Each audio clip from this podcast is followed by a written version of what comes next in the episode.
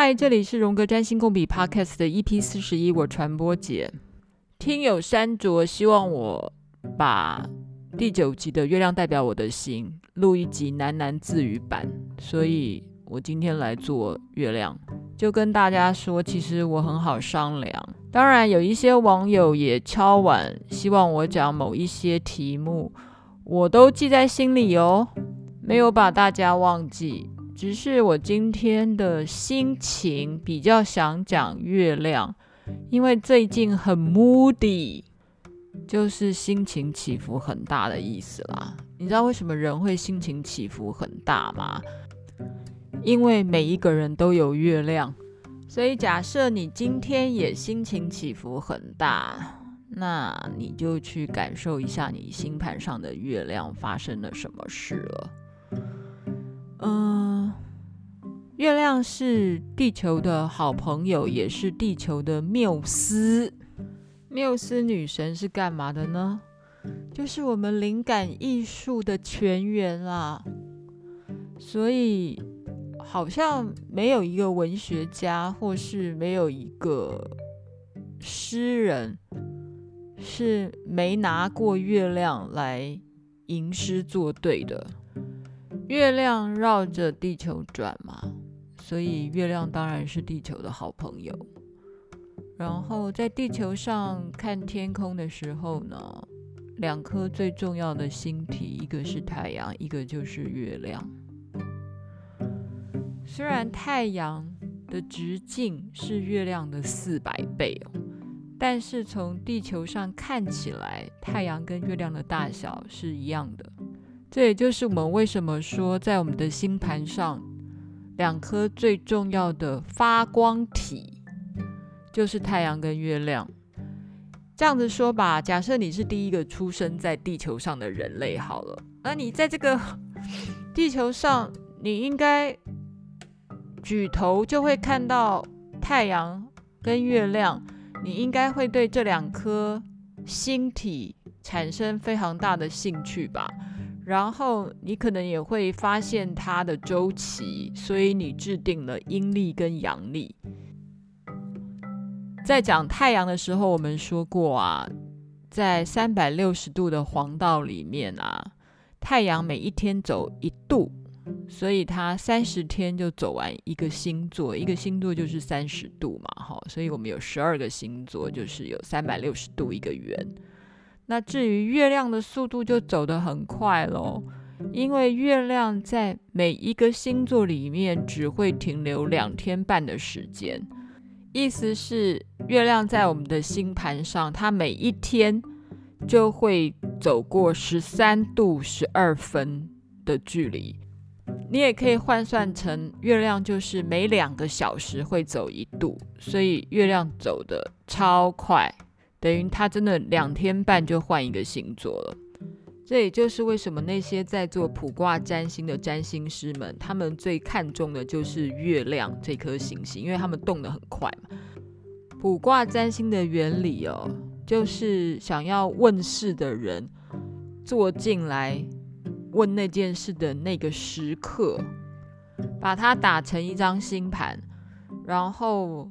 卜卦师啊，就是解盘师，就依照的那个时刻的星盘做你这个事件的解答，这叫做卜卦占星。意思是说，嗯，一整个礼拜下来，其实很多行星都不会动啊，动的最快最大的就会是月亮啊。所以在卜卦占星里面啊，月亮就被称为共同代表主星。有兴趣的同学们自己可以去找卜卦占星的书来看 Holary Astrology。但因为传播姐啊是没有拿这个占星来当算命用的啦，所以呢，我自己对于卜卦占星呢，纯粹就把它当做是一个课外读物补充教材，念一念还挺有趣的。That's it。好，我们来谈一下月亮到底代表什么。作为一个荣格派的占星学习者呢，我们呢、就要把所有的诗啊、文学啊、绘画作品里面月亮所有的象征，通通学起来。好啦，学起来是夸张啦，至少你联想起来这就是月亮的集体的意义。所以月亮代表什么？月亮真的管很宽啦，管得非常宽。但换言之，其他所有的行星的意义其实也管得非常非常宽。如同我在其他集数里面都谈到相同的概念，就是星盘里面这十颗最重要的星体，它们所代表的意义跟其他的行星彼此之间的意义，搞不好有百分之五十到八十是彼此重叠的呢。不要怀疑，就是这样子。金星跟月亮搞不好有百分之五十是同样的意思，太阳跟木星、太阳跟土星、太阳跟火星，搞不好也有百分之三十到五十是差不多的意思。不要怀疑，就是这么复杂，就是这么模糊。不要怀疑，就这样。人生哪有什么定义是可以被 fixed 的，是可以被明确给规范下来的？没有。也许是我数学或科学太差，但有时候我都认为一都不见得是一呢。这也就是为什么有些人觉得星盘怎么解释怎么都准。哎，没有错，就是这样子。但我为什么会对星盘这么的着迷又觉得准确呢？它的奥妙之处就在于那个合盘，或者是有时候我把。一些兄弟姐妹的盘拿出来做比对的时候，虽然他们出生的时间跟星座完全不一样，但完全就是找到他们相同的父母或非常类似的成长背景的压力来源。所以这样子逻辑反推回来，即便你在你解释自己的星盘的时候呢，或是解释别人的星盘的时候呢，你觉得，好像这样解释也通，那样解释也通。但是当你在做合盘的时候呢，这时候你就会觉得，啊，这就是命运的锁链啊，太奥妙、太神奇了。好啦，我们不用去认识月亮所有的文学、电影上面所代表的意义，但是每一本占星书大概都不会忘记提到月亮。的代表性的神话人物其实是这三个：希腊神话里面的阿特米斯。阿特米斯上次我们说过了，他跟阿波罗是孪生姐弟。阿特米斯、阿波罗是一对双胞胎。上次有聊过了，在这个韩剧里面，《Startup》里面不是那两个骇客别人的坏蛋嘛？那对双胞胎姐弟就是。阿波罗跟阿特米斯，然后演阿特米斯的那个女生的形象有没有？其实那两个人，嗯，尤其是阿特米斯，我觉得那个的形象就很像，很像希腊神话里面所描述的阿特米斯，就是看起来就是一个独身主义的、独立自主的少女，然后看起来个性非常的暴烈。阿特米斯呢，是一个处女之身的狩猎女神。然后他可以跟凡人啊、天神都可以友善的共处，而且是专门来守护年轻女性跟野生动物的。所以他的形象常常被描写成那种会穿着银色凉鞋啊，然后在森林草原里面飞奔，后面还跟着一大堆的小仙女的那种女神。所以阿特米斯她的形象比较像是女孩。要蜕变成女人这个阶段的女性，所以她是属于比较年轻、独立、自由、自主的少女的形象。阿特米斯呢，这是一个希腊的名字，但她在罗马的版本里面叫做戴安娜。那戴安娜她其实也是一个狩猎的女神。你如果有去过意大利啊，或罗马附近啊，你就常常会看到一些。在森林附近的一些古迹啊，或神庙旁边，都会有戴安娜的神像，或是戴安娜的纪念碑。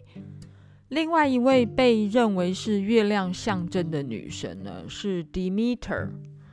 Demeter 她是掌管生育跟农作物的月亮女神，她象征着是完全成熟的女性。希腊文里的 meter 代表的就是母母亲啊，mother 有没有？好，M E T E R meter。那 Demeter 其实可以翻成大地之母。跟 Demeter 相关的故事中最重要的一段，就是她的女儿是波西凤。呃，波西凤是 Hades 哦，就是 Pluto 的太太啊。我们这里复习一下啊，冥王星就是地狱之神。那地狱之神在希腊神话里面，他就是黑迪斯啊。好，然后黑迪斯他的太太呢是用绑架来的，就是波西凤。波西凤又是 Demeter 的女儿。那他的女儿被这个地狱之神绑架走以后呢，Demeter 非常非常的伤心。就是刚才我们讲了哈，成熟代表的月亮女神 Demeter，她对于自己的女儿被绑架啊，是非常非常伤心，而且太过于伤心，就忘了照料大地，所以地上一切的生物就开始呃枯萎死亡。这时候就是冬天的象征。等到春天来的时候呢，他才跟自己的女儿波西凤团圆。所以，Demeter 作为一个月亮女神，她所代表的其实是母性的那一面的月亮女神。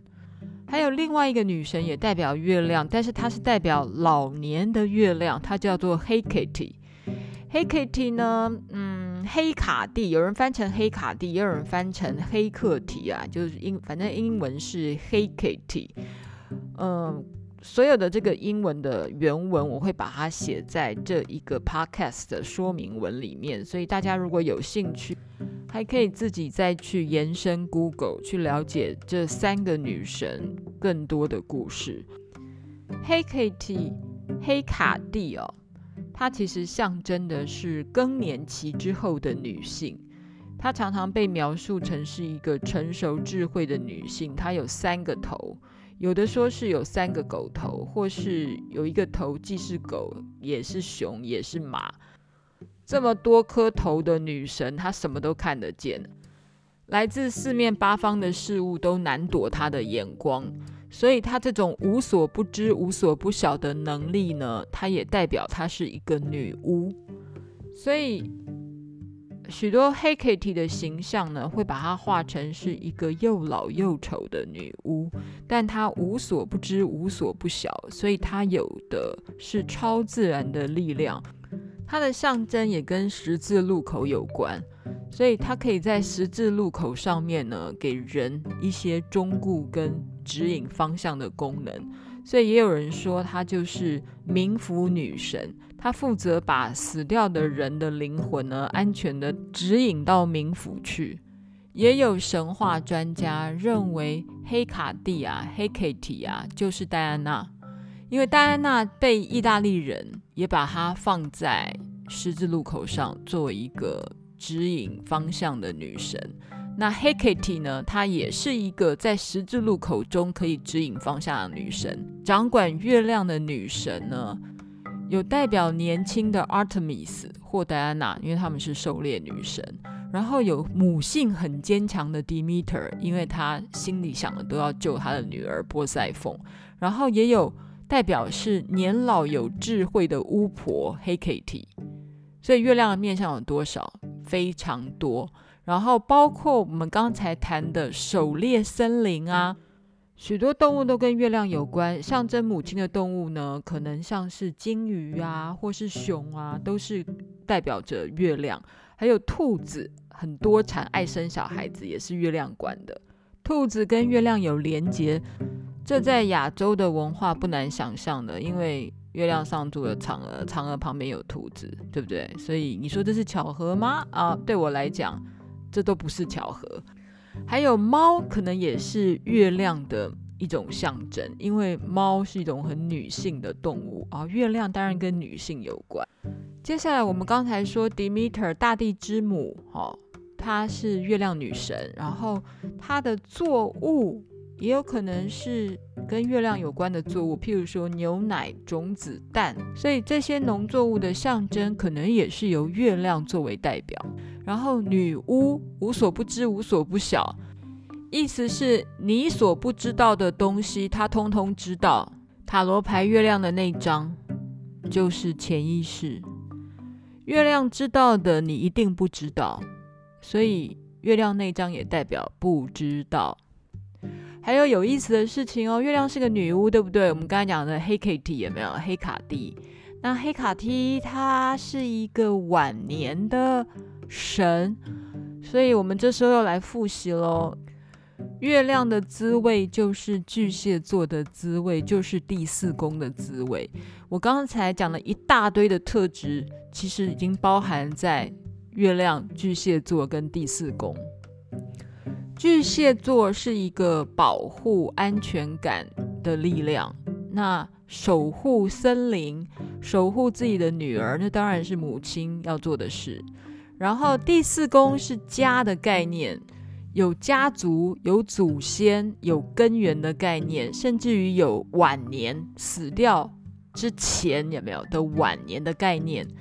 这不就是黑 Kitty 所掌管的第四宫的概念吗？因为黑 Kitty 是指引死人去冥府的方向，然后黑 Kitty 是一个又老又丑的女巫。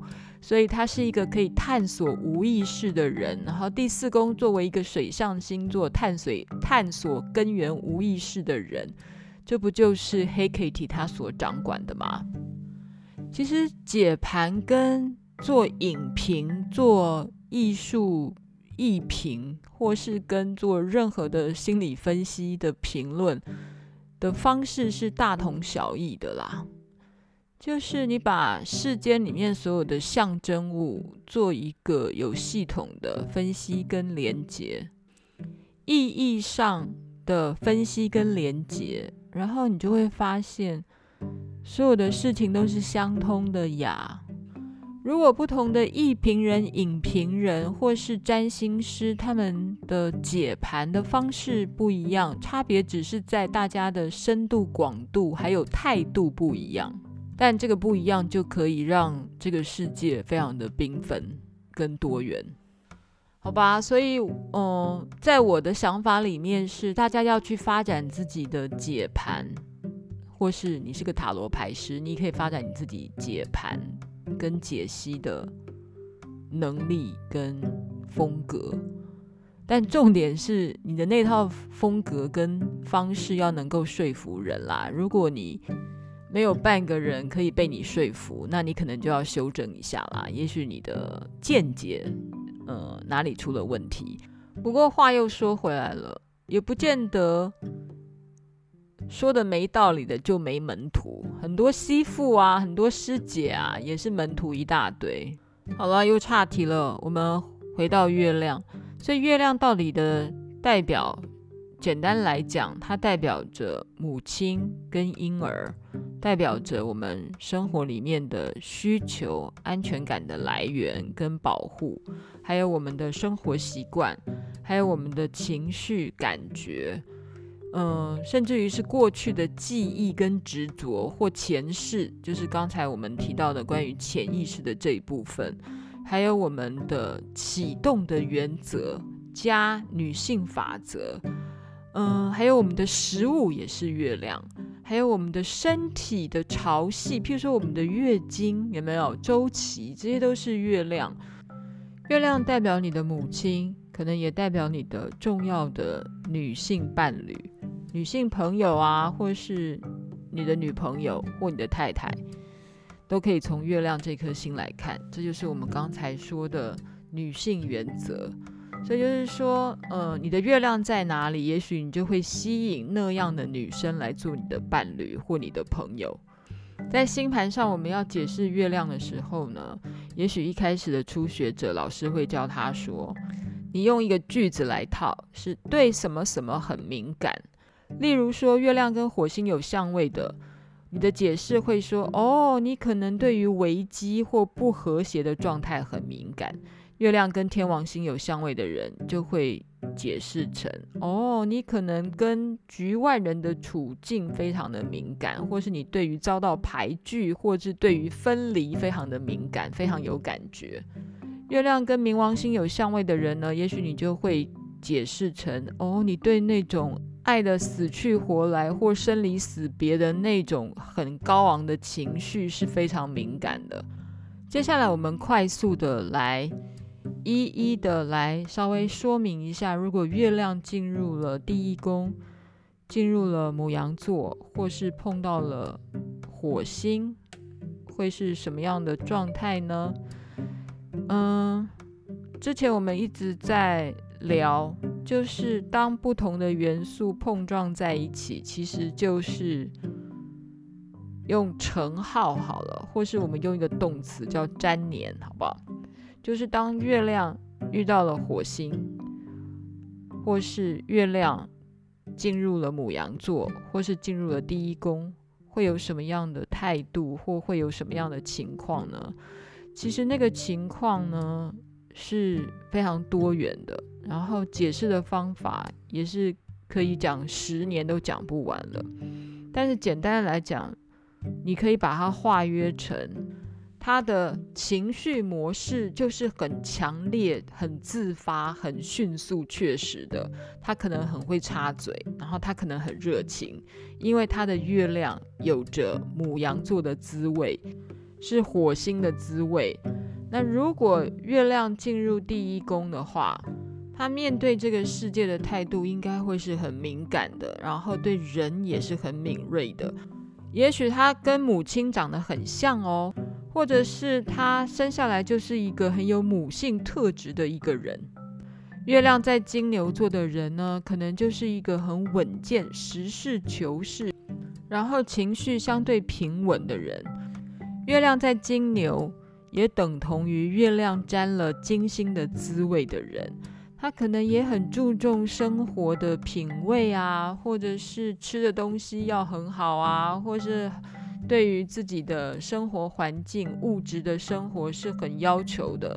这是月亮在金牛，月亮在第二宫的人，真的钱要够多，他才会觉得安心吧？或者是每一顿要吃得饱饱的，他才会觉得有安全感。月亮进入第三宫的人，也许善于跟人家交流哦，就像是月亮进入双子座，或是跟水星有连结的时候，这种人呢，反应很快啊，然后也喜欢交朋友。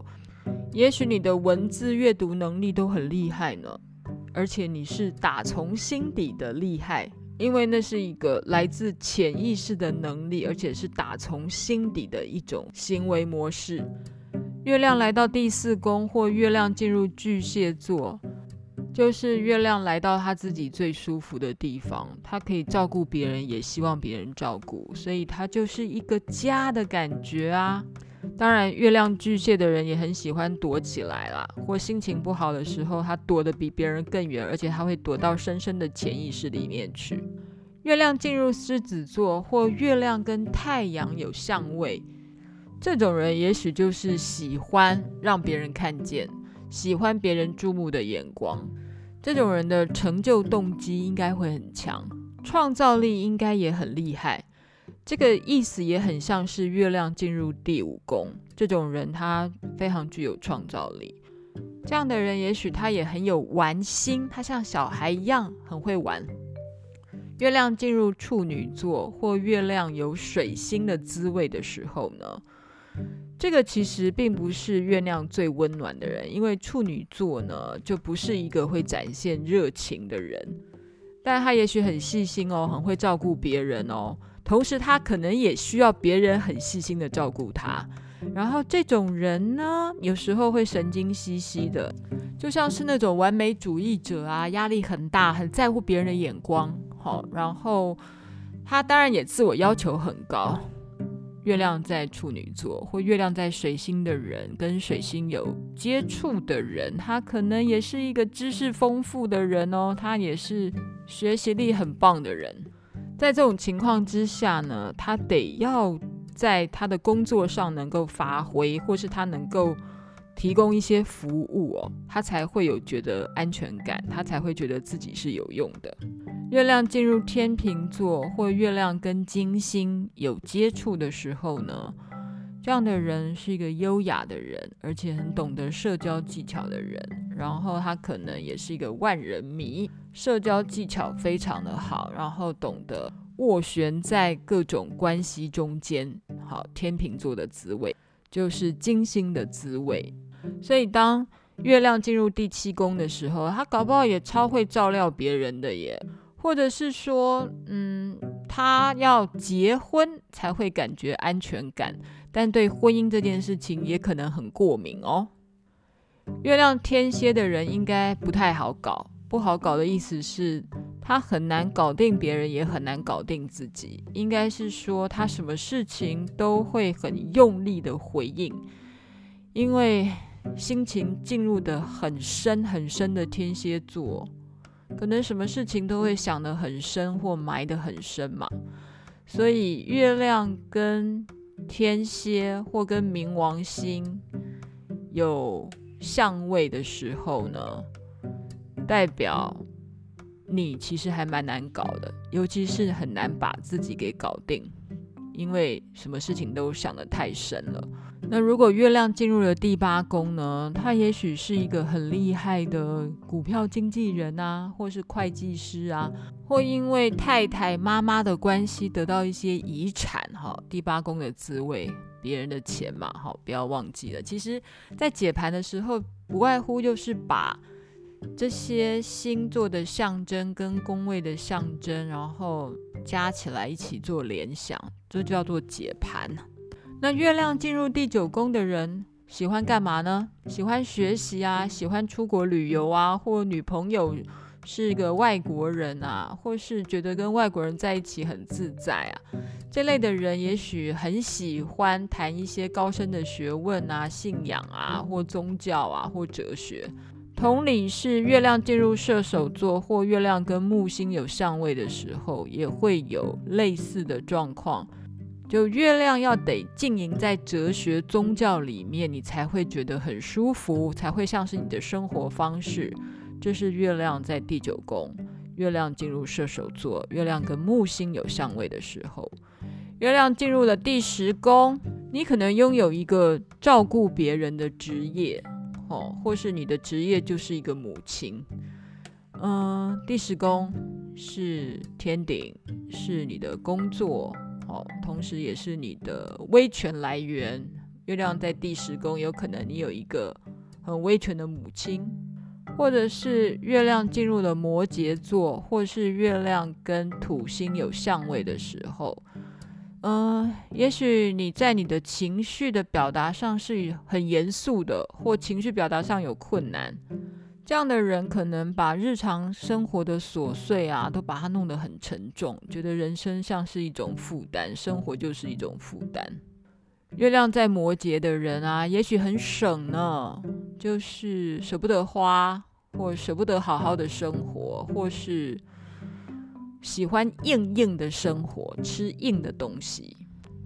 月亮进入宝瓶座，月亮进入宝瓶座是超喜欢社交的，然后很喜欢抽离，抽离就是有种后设感，什么事情都会抽出来想，抽出来看，在情感上非常的独立自主，然后是一种很冷静跟理性的状态。它同时有可能是怪咖，月亮宝瓶也等同于有月亮。天王星的滋味，月亮跟天王星的话，那铁定就是一个怪咖啦，或是他是一个有进步思想的人，有利他主义的人。好，我们说宝瓶座嘛，好，水瓶座就是要利他的精神。所以月亮来到第十一宫的人，同样可能也是有利他精神的人哦。月亮在十一宫的人，也许他很投入的是社区社会的服务。他会觉得从社团里面或社会里面才找得到像母亲一样温暖的人的感觉，这是月亮在第十一宫。那月亮进十二宫的人呢，代表他跟他妈不熟，或是他妈不知道去哪了，掉入了十二宫的潜意识里，或月亮进入了双鱼座的世界。也就是十二宫的世界，也就是海王星的世界。嗯、月亮进入了海王星十二宫双鱼座，就是一个超级富有想象力的人啊。他搞不好也常常看见神迹呢。通灵者就是月亮十二宫双鱼或跟海王星有连接的人。今天。真的就把这一集当做是第九集的延伸来喃喃自语。我自己喃喃自语的时候，比较不喜欢用一到十二宫的方式，或是从母羊座一直聊到双鱼座的这样的方式去讲每一颗行星掉入这些宫位，或跟这些行星产生相位的时候的这样子一一的去做连接。因为这样的工作呢，suppose 是应该是大家自己在练习的时候来做的。